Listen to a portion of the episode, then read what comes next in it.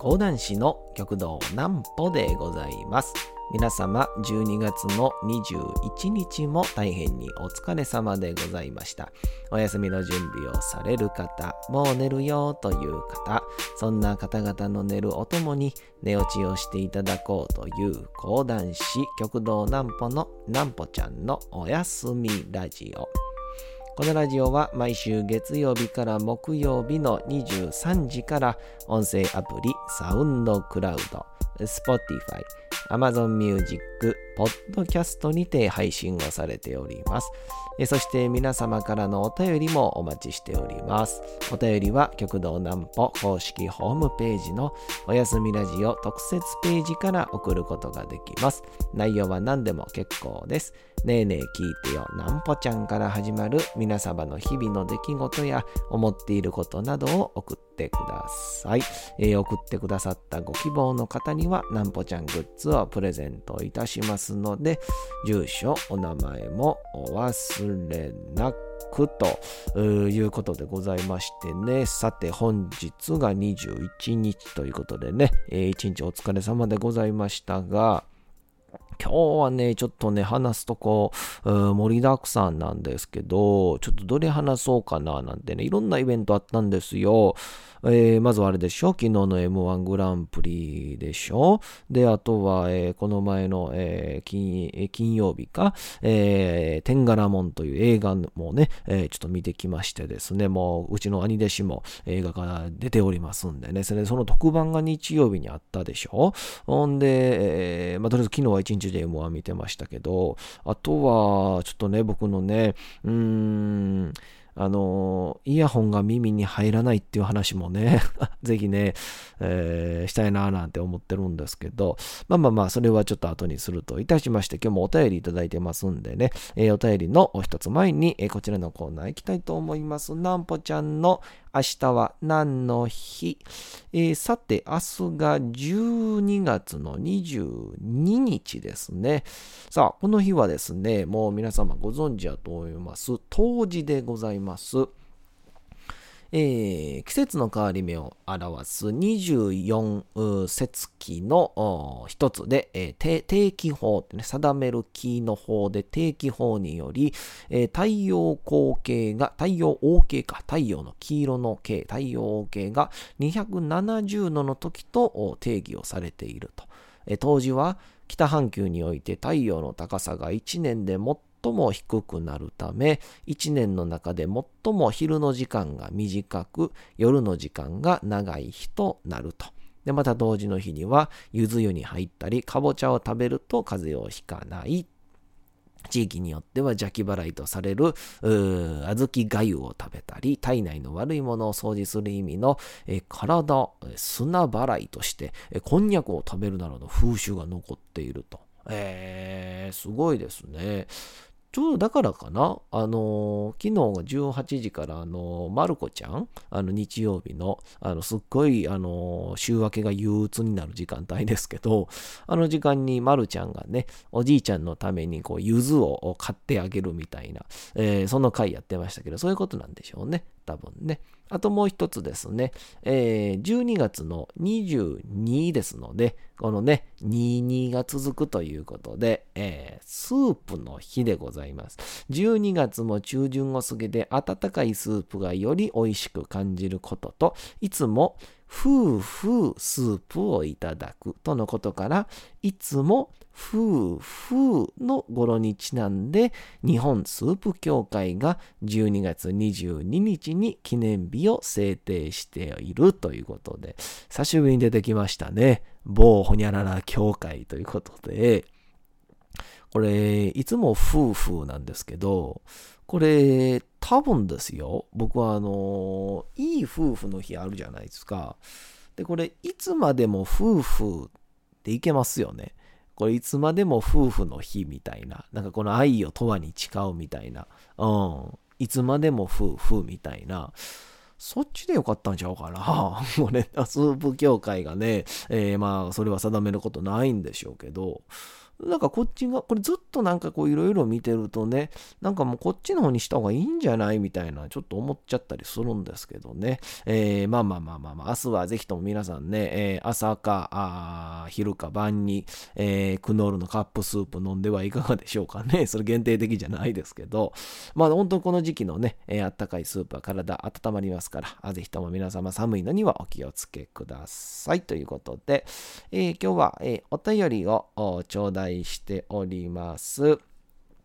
えー、ラジオリスナーネームって言うんでしょうか？ボボボーボボーボボさん。いいですね。うん、そろそろ、こう、リスナーの人たちがね、何人かこう、定期、なんていうかね、定期購読？定期拝聴？なんて言うんですか？リスナーみたいなのがね、ちょっとついてきてるんですけど、やっぱついてくるとね、うん、こういうことやり始めますね。ふざけ始めるっていうね。えーボボボーボボーボボさん。えー、昨日12月20日20日は M1 グランプリがありました、えー、すごい接戦でとても私は見入ってしまいました。確かにね。もうすごかった。もうドキドキしちゃいましたね。見ててね。えー、南穂さんはもともと吉本興業で漫才師だったと聞いていますが、どうご覧になられましたか？ぜひ寸評をお願いします。うん。絶対やったらあかんよね。これ。絶対あかんよ。うん。いや、元漫才師ってもう2年やっただけですから、2年ってね、うん、もう、これだって、あの、落語とかね、寄席の世界、あと何でしょう、講談もそうですし、あとは何でしょうね、えー、演劇でもそうでしょう、大工もそうでしょう、職人と言われる世界で、2年やったっていうのは、本当もね、やってないとほぼ一緒ですから、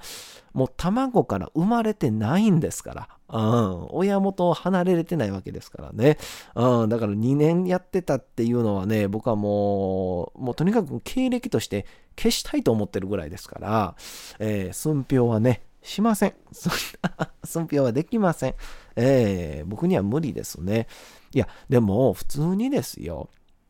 めちゃくちゃ面白かったでしょ。いや、トップバ、だからその敗者復活が3時からあって、で、まあ、こうね、あの、ありがたいことに、まあまあもうそのね、すごい存在にはなってしまいましたけど、こう、決勝にね、出てる方々、こう、やっぱ数名が、やっぱりこう、ちょっとね、自分の吉本時代に、えー、交流をさせていただいてる皆様もいらっしゃった。いらっしゃったので、そういう面ではやっぱりこう見てて、ああ、頑張れっていうか、そのなんか変な感じでね、こっちが勝手にこう身内感感じてるだけなんですけど、手に汗握ると言いますか、えー、本当に、なんかこう、ね、もう、もうそこでネタをやりきるだけですごいってこうね、大御所でだったり、なんかこう芸人サイドが言うじゃないですか。その意味がやっぱりこう、ちょっとね、馬の毛一本というか1ミリだけえ、わかる感じはしたんですけど、まあ、やっぱり講談とか訳語もそうですけど、ネタをやりきるっていうこれ自体が、それはプロやから当たり前なんですけど、実はすごく難しいことというか、その上でましては波に乗って笑いを取るっていうのは、あこれはもう至難の技、神の技ですから、っていう意味では本当敗者復活から本当手に汗握る。でもそれを忘れさせるぐらい、えー、すごく面白い、えー、敗者復活を拝見させていただきましたけども、いやもうその中でやっぱ僕はね、もうね、まあ、このボボボボボボボさんがね、うん、もうこれもジャンプ、集英社に訴えられるわ。もう、ボボボボボボボさんね、えー、ボーボボさんって言いましょう。ボーボボさんがね、このどなたが好きかみたいなのはね、また聞かせていただけたらと思うんですけど、僕はね、もうね、間違いなくね、もうランジャタイさんがね、もう最高でしたね。もうランジャタイさんは、もうあの、なんて言うんですか？よくあのね、落語家とかが、あの、僕よく漫才見るんですよ、みたいなね。まあ、なんで標準語になってるかわかんないですけど、僕よくね、漫才もね、よく見るんですよ、大好きで、みたいな、えー、感じの、ね、雰囲気をね、出して喋ったりするんですけど、まあ、全然あれ好きじゃないんですけど、僕は。あのー、なんていうんですかね、あのー、結構ね、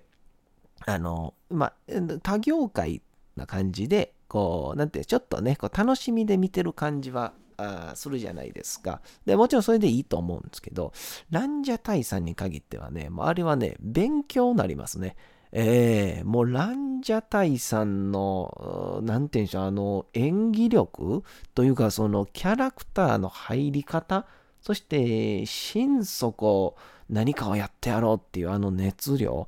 えー、ちょっとね、やっぱり痺れましたね。えー、そんなわけでね、えー、まあ、この決勝の話もね、えー、もうあの、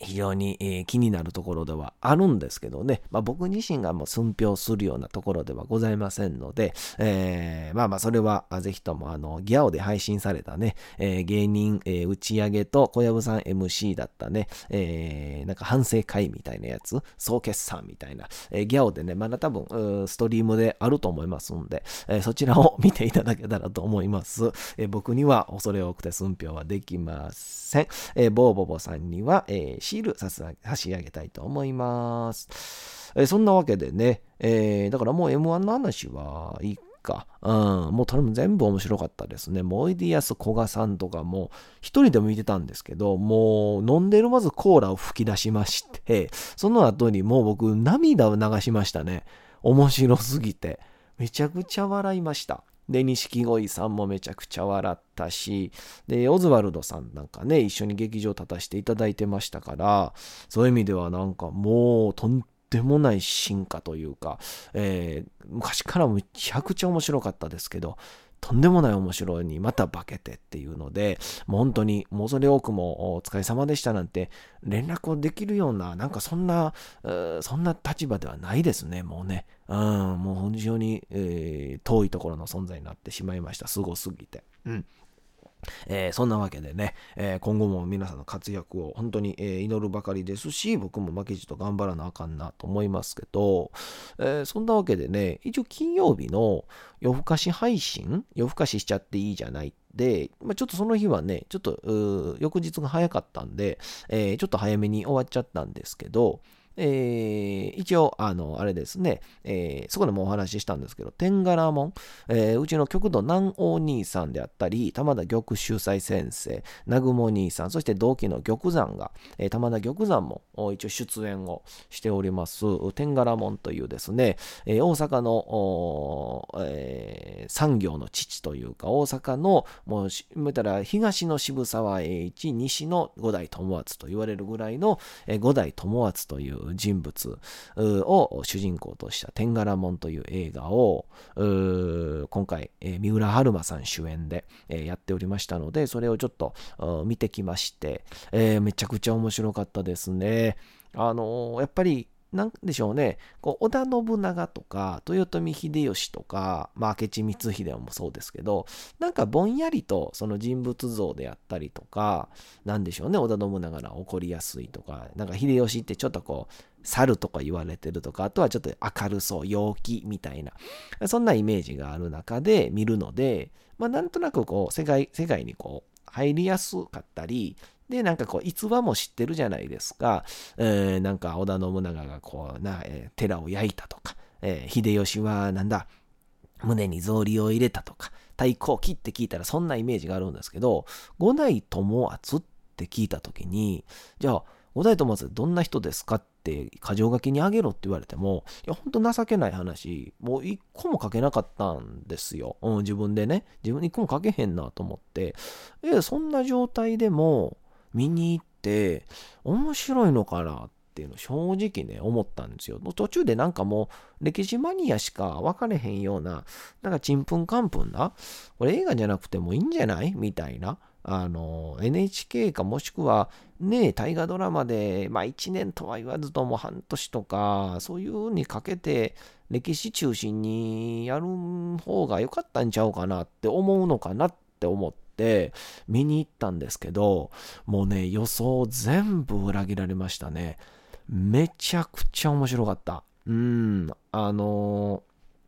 ー、五代友厚っていうこのね人物をまあまあ本当ネタバレにはならないレベルでこうお話しすると、えー、もうとりあえず何て言うんですかこう大阪この商人の町のいわゆる土台を作った人物なんですよね。いわゆるこの江戸時代から明治政府に変わっ江戸幕府から明治政府に変わった時にいわゆるこの通貨であったりとか、まあ、海外からそのいろんなこう不条理な条約を突きつけられて日本っていうのは要はもう経済基盤がもうぐちゃぐちゃになっちゃうんですよね。でその中で、えー、特にこのこの欧米列強にもうガンガンガンガン攻められてしまったらやっぱり日本っていうのはやはり当時はもうパニック状態もう心はしっかりしてるし文化もそれはしっかりしてるから、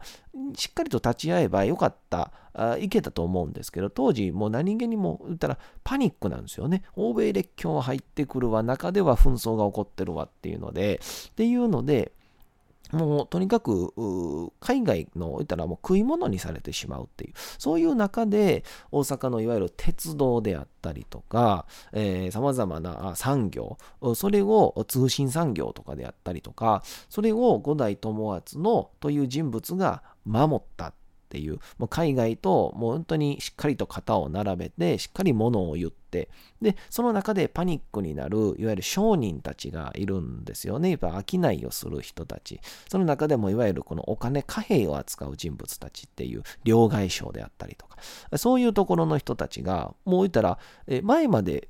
江戸幕府に言っときゃよかったことが、言う相手がいなくなって、で、明治政府には相手にされないっていう状況で、いわば完全に職を失って、で、その人たちのもとにお金を預けていた人たちも、言ったら元のお金、元本がなくなってしまうっていう、銀行が潰れてしまうみたいな状況で、言ったらもう憤慨してるんですよ、みんな。で、それを本当にもう見事なまでにみんなを諌めて、説得をして、この大阪の街を、この東洋のマンチェスター、イギリスに留学をしたことがあるこの五代友厚は、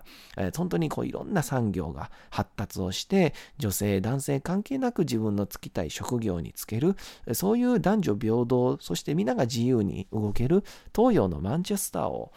僕は作るんだって言って、この大阪の街の発展に寄与したっていう、そういう人物のことをこう書かれてるやつなんですけど、でも、あの、これは映画の中には出てこないからいいんですけど、当時、言うたらやっぱり、今の時代もそうですけど、出る杭はやっぱ打たれるというか、うんその開拓をしよう、そして革命を起こそうという人物にやっぱり敵というものは、え、現れますから、そうなった時に、さまざまないろんな疑惑、また汚名をこう、濡れ衣を着せさせ着させれるわけですよね。で、その現状ですよ。一応そのいろんな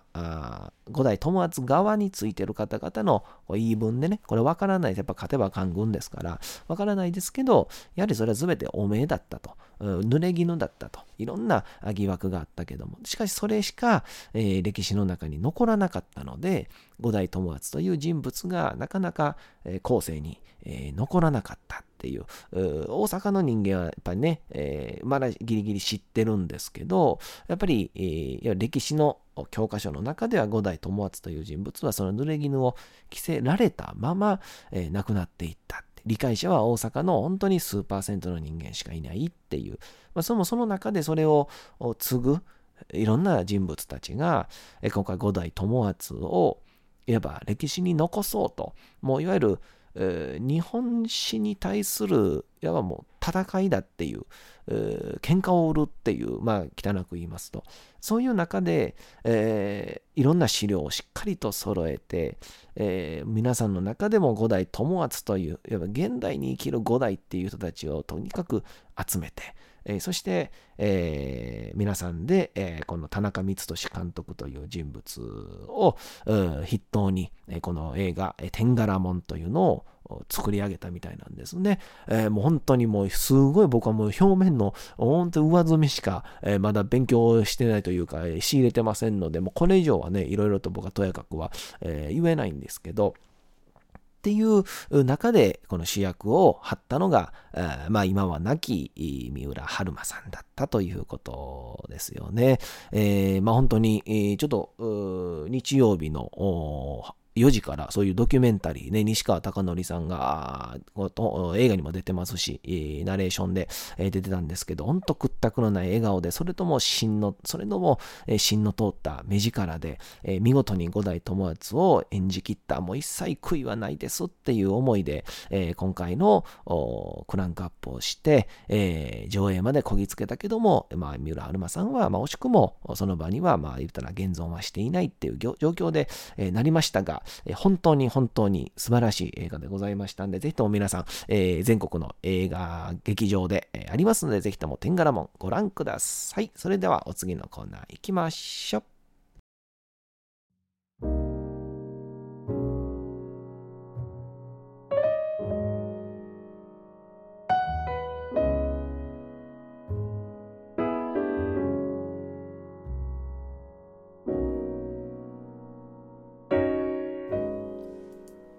さて時刻はうとうと朗読会の時間となりました皆様小さい頃眠れなかった時にお父さんお母さんおじいちゃんおばあちゃんお世話になっている方に本を読んでもらった思いではないでしょうか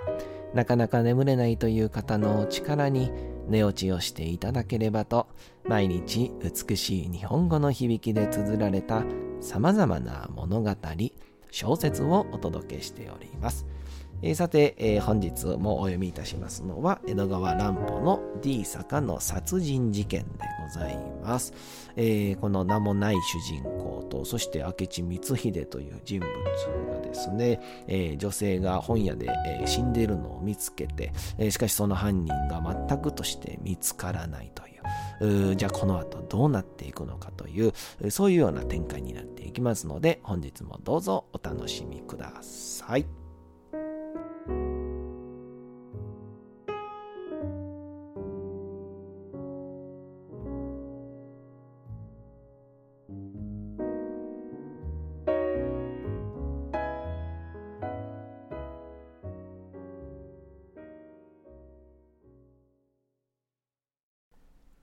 D 坂の殺人事件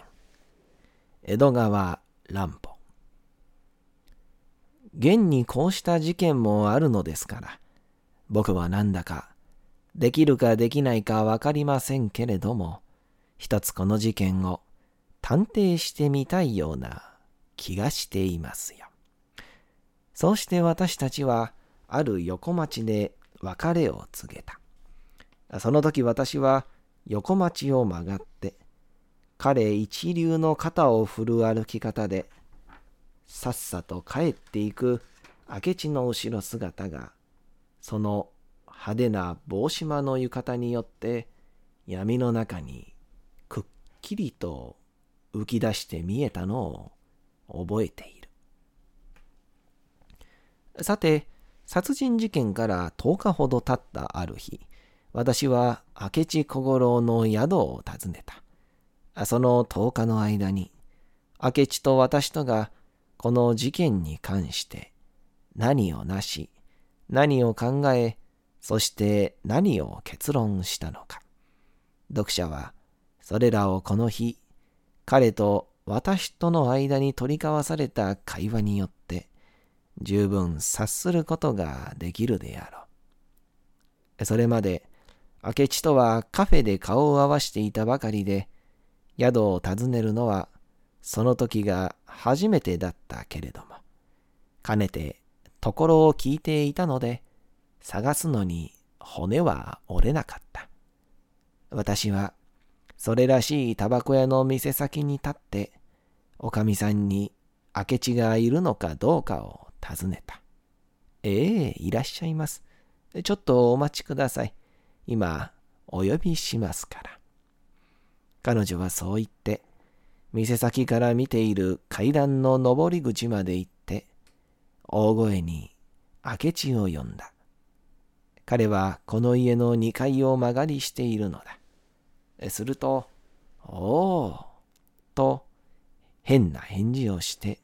明智はミシミシと階段を降りてきたが、私を発見すると、驚いた顔をして、やあ、お上がりなさい、と言った。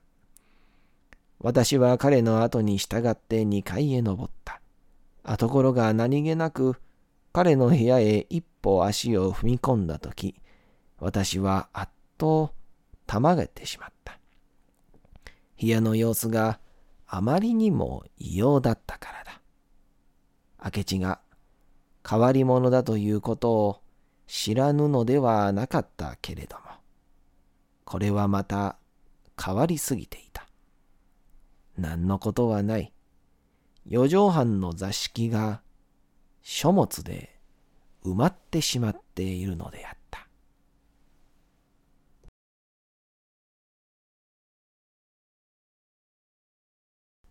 さて、本日もお送りしてきました、なんぽちゃんのおやすみラジオ。改めてにはなりますが、このラジオは毎週月曜日から木曜日の23時から音声アプリサウンドクラウド、Spotify、Amazon Music、Podcast にて配信をされております。また金曜日24時からは極道南歩の YouTube チャンネルにておやすみラジオとは打って変わってなんぽちゃんの夜更かししちゃっていいじゃないと題したライブ生配信を行っております。チャット機能などのコメントもいただきながらの生配信ですので、ぜひともお越しください。そして皆様からのお便りをお待ちしております。お便りは極道南歩公式ホームページのおやすみラジオ特設ページから送ることができます。内容は何でも結構です。ねえねえ聞いてよなんぽちゃんから始まる皆様の日々の出来事や思っていることなどを送ってください。送ってくださったご希望の方にはなんぽちゃんグッズをプレゼントいたしますので住所お名前もお忘れなく。お休み配信、YouTube ともどもにチャンネル登録をよろしくお願いいたします。というわけでございまして皆様12月の21日も大変にお疲れ様でございました。明日も皆さん街のどこかでともどもに頑張って夜にまたお会いをいたしましょう。それではなんぽちゃんのおやすみラジオでございました。おやすみなさい。すやすやすやー。